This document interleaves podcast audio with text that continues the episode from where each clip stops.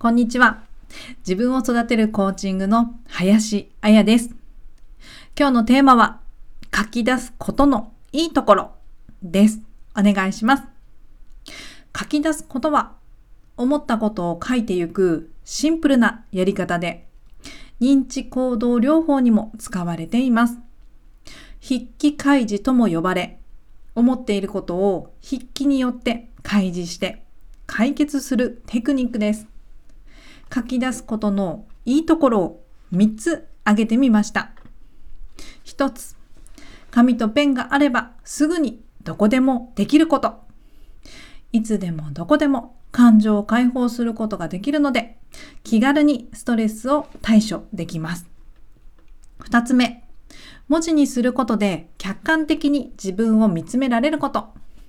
書き出すことで気持ちを整理され、文字になって感情や気持ちが可視化されると、自分を客観的に見ることができて、こう思っていたんだ、こう考えていたんだ、こういう気持ちだったんだって自己理解を深めることができます。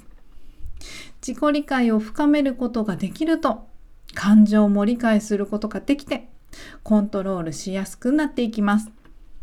そして3つ目、どうしたいか分析ができること。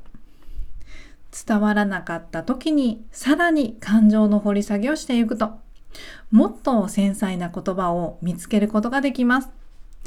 例えば、怒りと思っていたことが驚きかもしれないし、本当は羨ましかったかもしれない。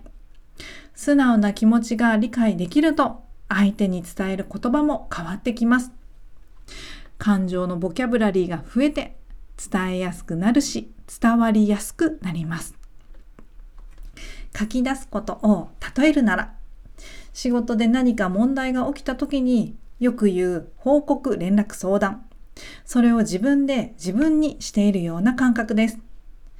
書き出して現状を捉えて考えてどうしたかったかこうしようって解決策を探す書き出すことで自分ミーティングをしていきます。